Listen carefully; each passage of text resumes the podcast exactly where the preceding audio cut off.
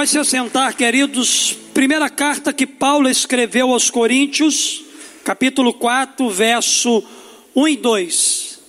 Primeira carta que Paulo escreveu aos Coríntios, capítulo 4, verso 1 e 2. Nós vamos refletir aqui nessa noite sobre finanças. Que os homens nos considerem como ministros de Cristo e dispenseiro dos mistérios de Deus. Além disso, requer-se dos dispenseiros que cada um se ache fiel. Vamos ler juntos esse, esses dois versos bíblicos, vamos todos juntos? Que os homens.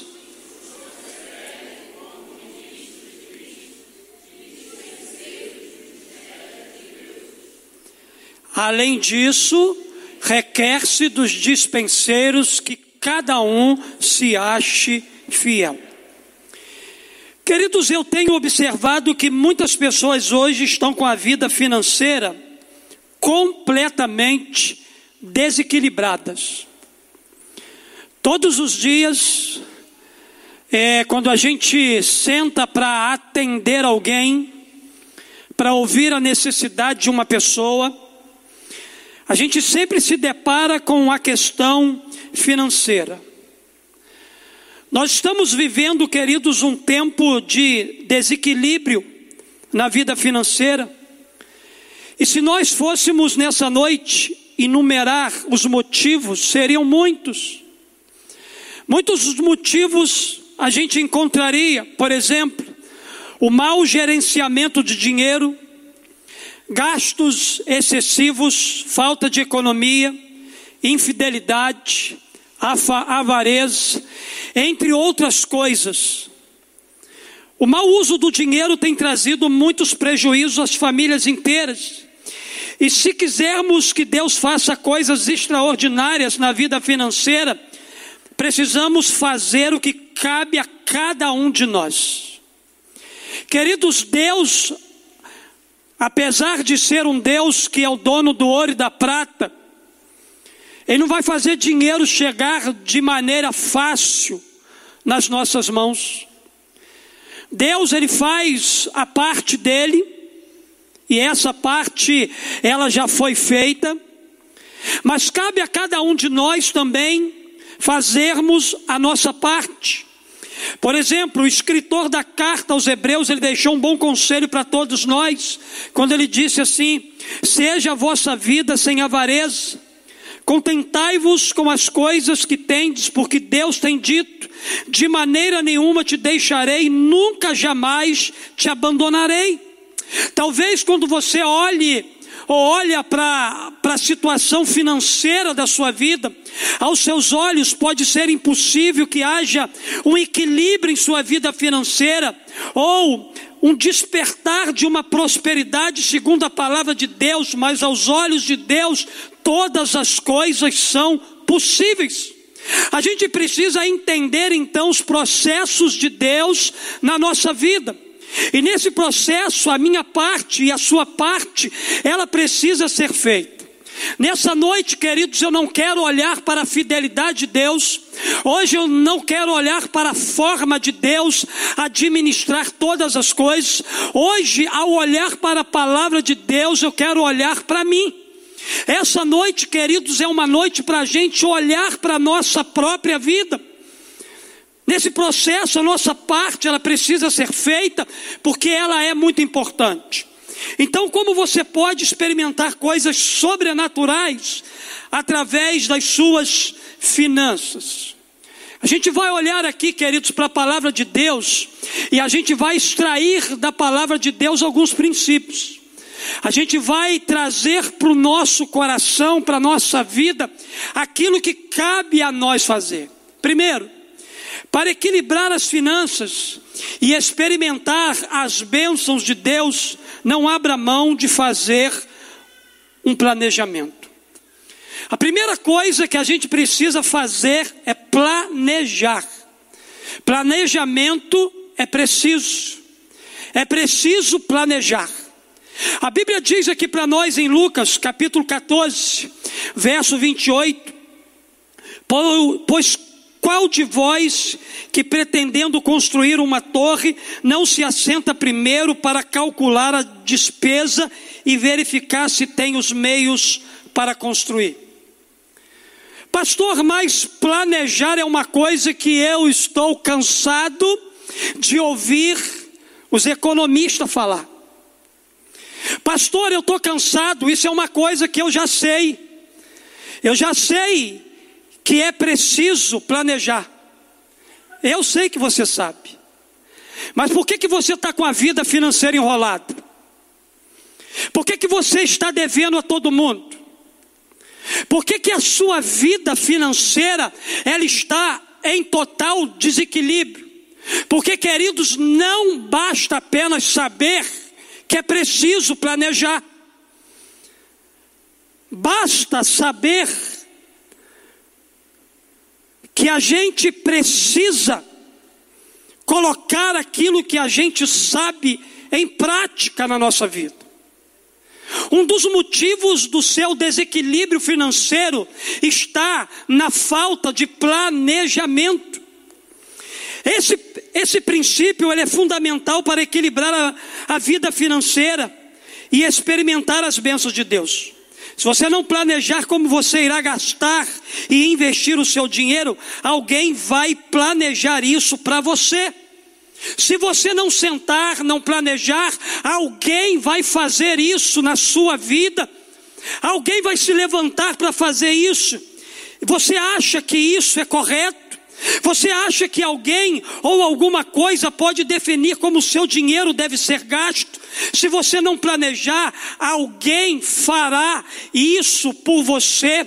Há muitas pessoas vivendo essa realidade, pessoas que não planejam a forma que vão investir, a forma como vão gastar o seu dinheiro, estão dando legalidade e liberdade para que outros façam isso na sua própria vida. Por isso, queridos, a gente precisa ter muito cuidado. Cuidado com as propagandas, com o apelo da mídia, com o consumismo. Por isso, não abra mão de fazer um planejamento financeiro, porque isso ajudará a equilibrar sua, fina, sua vida financeira e experimentar coisas novas da parte de Deus. Então, a primeira, o primeiro princípio, o primeiro ponto que eu quero compartilhar com você aqui nessa noite é isso: não abra mão de fazer um planejamento. Pare com a sua família, pare com seu esposo, pare com a sua esposa, pegue uma folha, um caderno ou alguma coisa e coloque todos os seus gastos em ordem. Eu perguntei meu pai ano passado o que, que ele queria ganhar de presente. Ele falou assim: meu filho, se você tiver uma agenda, eu fico satisfeito. Ah, papai, porque o senhor quer agenda, o senhor não tem compromisso, já é um homem aposentado. Ele falou assim: não, meu filho, venha cá para você ver algo. Aí eu fui, sentei com ele na sala, ele pegou uma agenda que eu tinha dado para ele de 2000 e 19, e ele me mostrou todo o planejamento financeiro dele. O homem organizado, o homem cuidadoso nos detalhes, o homem que sabe parar a sua agenda do dia para sentar e para calcular os seus gastos. O homem inteligente, que sabe investir nas coisas certas. Queridos, não é dispendioso dedicar um tempo da nossa vida para planejar, para saber para onde o nosso dinheiro está indo. A gente ganha o nosso dinheiro com um suor, e é algo inadmissível que a gente permita que o nosso dinheiro ele suma do nosso bolso. Então, nessa noite, queridos, você e eu somos desafiados por Deus para viver uma vida equilibrada na área financeira. Mas para a gente alcançar esse equilíbrio, a gente vai precisar planejar. Lá em casa, a Mônica é boa para isso. E eu não tenho problema nenhum de dizer, minha filha, você administra essa parte. Porque através da vida dela, da boa administração dela, do planejamento anual que ela faz, semanal e mensal, nós temos vivido um tempo de prosperidade. Uma segunda verdade, queridos, que eu aprendo, eu aprendo que para equilibrar as finanças e experimentar as bênçãos de Deus, administre bem todos os seus recursos. A gente precisa aprender sobre boa mordomia. A gente precisa aprender a administrar bem os nossos recursos. Lucas capítulo 19, verso 13, a Bíblia diz assim: E chamando dez servos seus, deu-lhes dez minas e disse-lhes: Negociai até que eu venha. Querido, para um verdadeiro cristão é fundamental saber que o dinheiro não lhe pertence. Eu e você sabemos que tudo o que chega nas nossas mãos vem de Deus, é de Deus. O papel do cristão é apenas tomar conta daquilo que Deus ele tem confiado a nós. Deus requer prestação de contas, por isso é necessário que se administre bem todos os recursos que ele faz chegar nas nossas mãos. Queridos, não é sem sentido que Jesus ele conta várias parábolas que falam de dinheiro e de prestação de contas. No texto que nós acabamos de ler, o verbo negociar quer dizer boa administração. Administrar é ter um lugar para cada coisa e ter cada coisa no seu lugar. Por isso, nessa noite, eu te pergunto: você é um bom administrador dos recursos que Deus lhe dá para você tomar conta. O que você e eu temos não é nosso.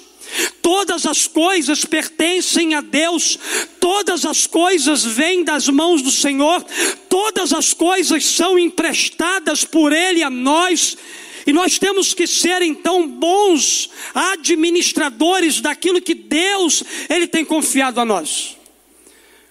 Você gosta de devolver escangalhado para alguém alguma coisa que esse alguém lhe emprestou? Que esse alguém lhe confiou por algum tempo? Todos nós prestaremos contas a Deus na nossa vida. E a área financeira é uma das áreas que nós vamos ter que prestar contas a Deus delas.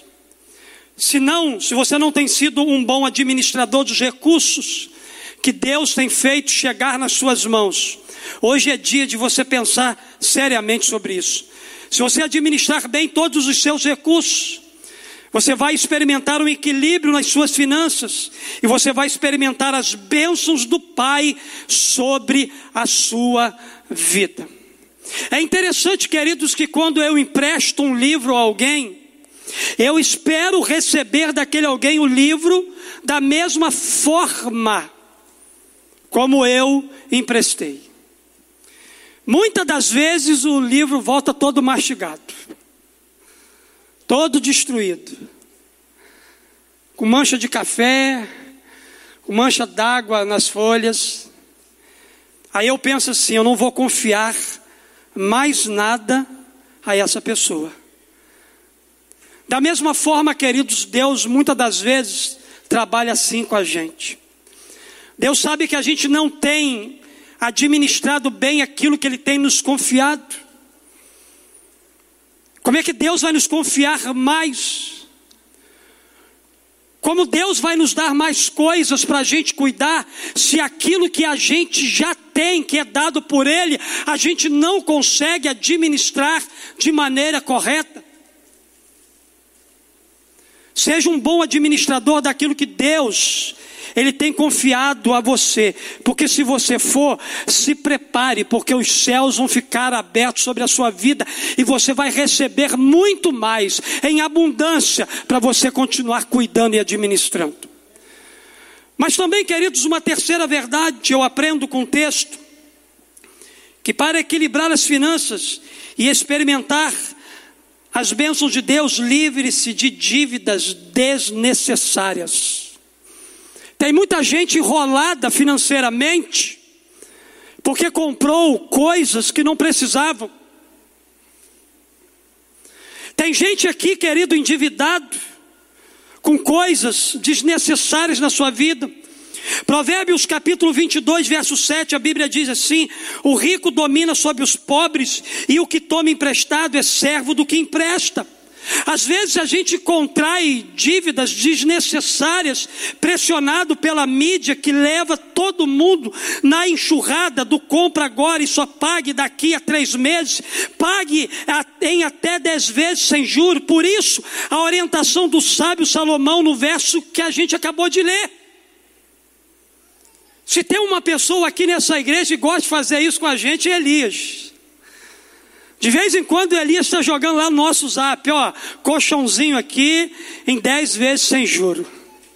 Se você precisa de comprar um colchão, compre com Elias. Mas se isso não for uma coisa necessária, livre-se dessa dívida que você vai contrair. Queridos, no nosso meio cristão, é o meio que tem mais caloteiro. O meio cristão é o meio que tem mais caloteiro. Gente que compra e não paga. Está devendo todo mundo. A gente deveria ter vergonha disso. A gente deveria ter vergonha dessa falta de caráter. Em muitos casos, queridos, é uma questão de caráter mesmo. Essa é a grande verdade. Meu pai me disse outro dia assim: meu filho, meu pai é pedreiro. E ele compra muitos anos em casa de material de construção aqui do nosso bairro. Meu pai falou assim: meu filho, se eu não tiver dinheiro, eu tenho um nome.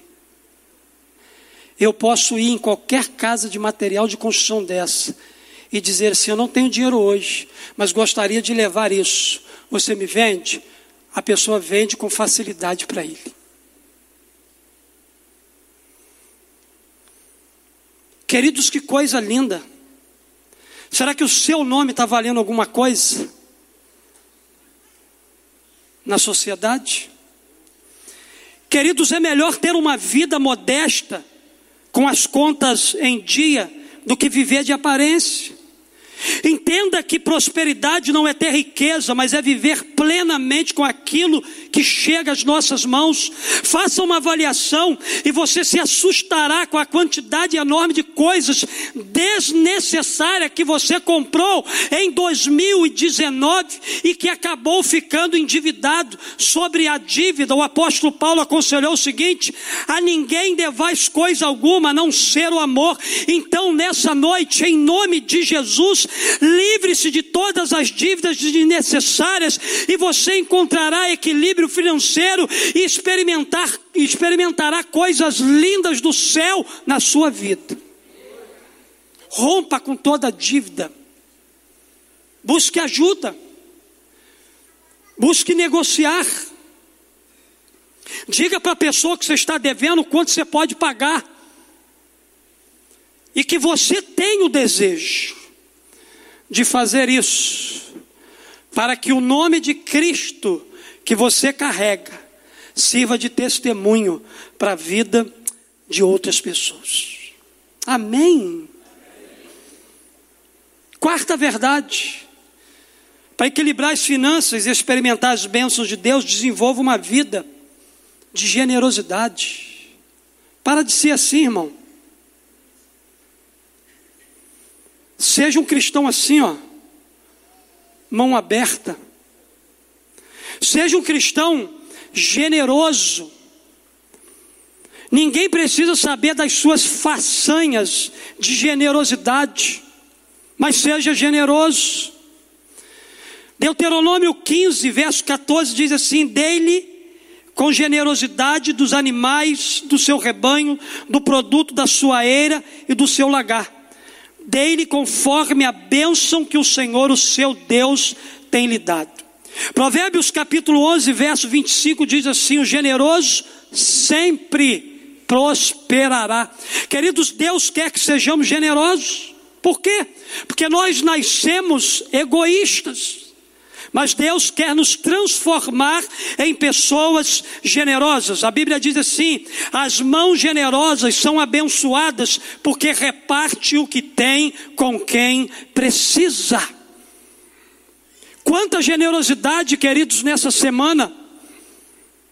Nós fizemos várias doações Chegou várias doações na nossa casa social para a gente abençoar as pessoas da nossa comunidade, as pessoas que perderam tudo, as pessoas que hoje não têm casa para morar, não tem um lugar para ficar, não tem um teto para ficar. Hoje eu fui lá na casa social, terça-feira passada nós já levamos é, uma quantidade enorme de, de mantimentos para as pessoas necessitadas. Amanhã uma equipe vai estar levando o restante que a gente realmente tem ali. Queridos, isso é generosidade, isso aí é amor, isso aí é gente que se coloca no lugar do outro, isso aí é gente que recebe de Deus, mas também está disposto a repartir com o outro aquilo que Deus tem lhe dado. Então você quer viver um tempo de prosperidade? Você quer viver um tempo de equilíbrio nas suas finanças? Você quer experimentar a abundância de Deus sobre a sua vida? Desenvolva um coração generoso. Mas também, queridos, uma última verdade que eu aprendo. Eu aprendo que para equilibrar as finanças e experimentar as bênçãos de Deus, seja fiel em todo o tempo. Seja fiel no dia da abundância Seja fiel no tempo da escassez. Seja fiel ao Senhor todos os dias da sua vida. A Bíblia diz aqui para nós: quem é fiel no pouco, também é fiel no muito. E quem é desonesto no pouco, também é desonesto no muito. Assim, se vocês não forem dignos de confiança em lidar com as riquezas deste mundo ímpio, quem lhes confiará as verdadeiras riquezas? Queridos, aqui está um ensinamento poderoso da palavra de Deus para nós. A palavra de Deus ensina que devemos ser fiéis no pouco, antes que muito nos seja confiado. Se você tem apenas um pouco de dinheiro, então você é um candidato perfeito, porque se você for fiel neste pouco, Deus lhe dará muito mais ainda. Eu conheço, querido, um irmão que durante muito tempo da sua vida, ele foi fiel no pouco que ele tinha. E ele entregava ao Senhor. À medida que esse irmão ele foi sendo fiel, Deus foi honrando a vida dele. Hoje Deus colocou ele num outro patamar.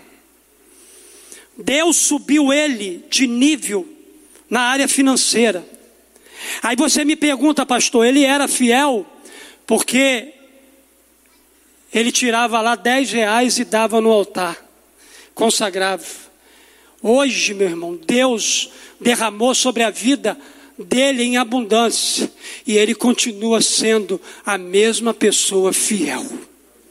Ele disse assim para mim, pastor, continue orando por mim, pela minha família, porque à medida que a gente crescer e avançar, nós vamos continuar dedicando ao nosso Deus aquilo que Ele tem feito chegar nas minhas mãos. Isso é fidelidade.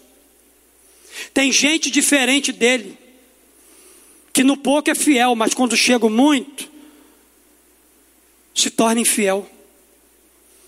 A gente precisa ser a mesma pessoa.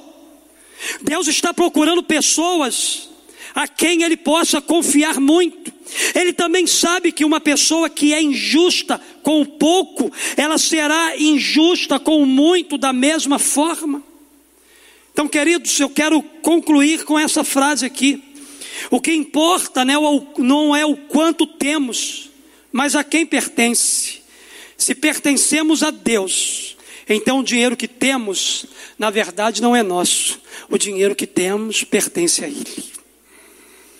O dinheiro que eu tenho não é meu, porque eu sei a quem eu pertenço. Eu sei quem é que tem suprido de forma abundante as minhas necessidades. É a esse Deus que eu consagro, que eu confio e que eu, de forma fiel, devolvo a Ele. Queridos, eu quero concluir a minha palavra dizendo que o planejamento financeiro, a boa administração de todos os recursos, a libertação das dívidas desnecessárias e a generosidade, a fidelidade, além de trazer equilíbrio financeiro para você e sua família, permitem que você experimente tudo aquilo que Deus já derramou sobre a sua vida. Não há como a gente esperar um tempo de céus abertos na área financeira se a gente é mão fechada. Se a gente é coração fechado, se a gente não planeja, se a gente não sabe administrar, se a gente mete as mãos pela cabeça e se envereda pelo caminho da dívida, não há como a gente experimentar céus abertos sobre a nossa vida financeira se a gente está vivendo em completo desequilíbrio. Deus ele está interessado nesse assunto, mas ele deseja que você também se interesse. Sabe por quê, queridos? A gente sabe que o dinheiro ele é um assunto extremamente espiritual. É por isso que nós temos dificuldade com dinheiro, porque ele é algo espiritual. E a gente precisa então se lembrar de uma verdade. Mateus capítulo 6, verso 21 diz assim: Porque onde estiver o vosso tesouro, aí estará também o vosso coração. Aonde está o seu coração? O seu coração está aonde está o seu tesouro. O seu tesouro está onde? Em Mamon ou em Deus? Se o seu tesouro estiver em Mamon, o seu coração está lá.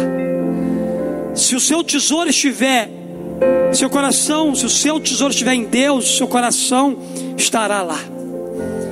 Esta noite, queridos, é uma noite da gente clamar pela nossa vida financeira. E os conselhos do Pai para nós aqui hoje é: não abra mão de fazer um planejamento, administre bem todos os seus recursos, livre-se de dívidas desnecessárias, desenvolva uma vida de generosidade e seja fiel em todo o tempo. Por que, que o Senhor deixou fidelidade, pastor? Por último, porque ela é um fundamento na nossa vida, ela é o alicerce. Se você não for fiel a Deus, principalmente na área financeira, esse é o motivo pelo qual a sua vida está desmoronando. Esse é o motivo pelo qual talvez você esteja vivendo um tempo de desequilíbrio. Você é uma pessoa que ganha até bem. Você é uma pessoa até bem sucedida nos lugares onde você trabalha. Você fez faculdade, você tem uma, uma profissão. Você é alguém que é bem remunerado. Mas por que você tem vivido esse tempo de crise? Por que, que você não consegue desenrolar a sua vida financeira? Por que, que as coisas não andam mais para você? Por que, que você olha para o lado aí e vê gente que nem instrução tem, mas financeiramente é mais bem resolvido que você? É porque talvez algum desses princípios estejam desequilibrados na sua vida. Mas eu creio, queridos, que nessa noite é uma noite de restauração. Essa noite é uma noite de cura. Essa noite é uma noite de milagres financeiros aqui. Essa noite é uma noite de uma transição, de uma metanoia, de uma mudança de mente, quando se trata de dinheiro. Fique de pé no seu lugar. Nós vamos cantar uma canção. Você pegou o seu cartão aí. Seu pedido hoje é para a área de finanças. Você vai colocar o seu nome no seu cartão. E você tem várias opções aí. O que, você quer para a sua vida financeira? Investir em algum novo negócio? Ou investir no seu negócio atual? Que, que você quer para a sua vida? Uma boa administração? O que, que você quer para a sua vida? Fidelidade a Deus? O que, que você quer para a sua vida nesse início de ano? Liquidar suas dívidas? A gente vai cantar uma canção. E eu queria que você, enquanto a gente canta, você marcasse aí a sua opção, aquilo que você quer. E você vai deixar seu lugar e você vai colocar aqui nessas caixas. É impossível, mas Deus pode todas as coisas.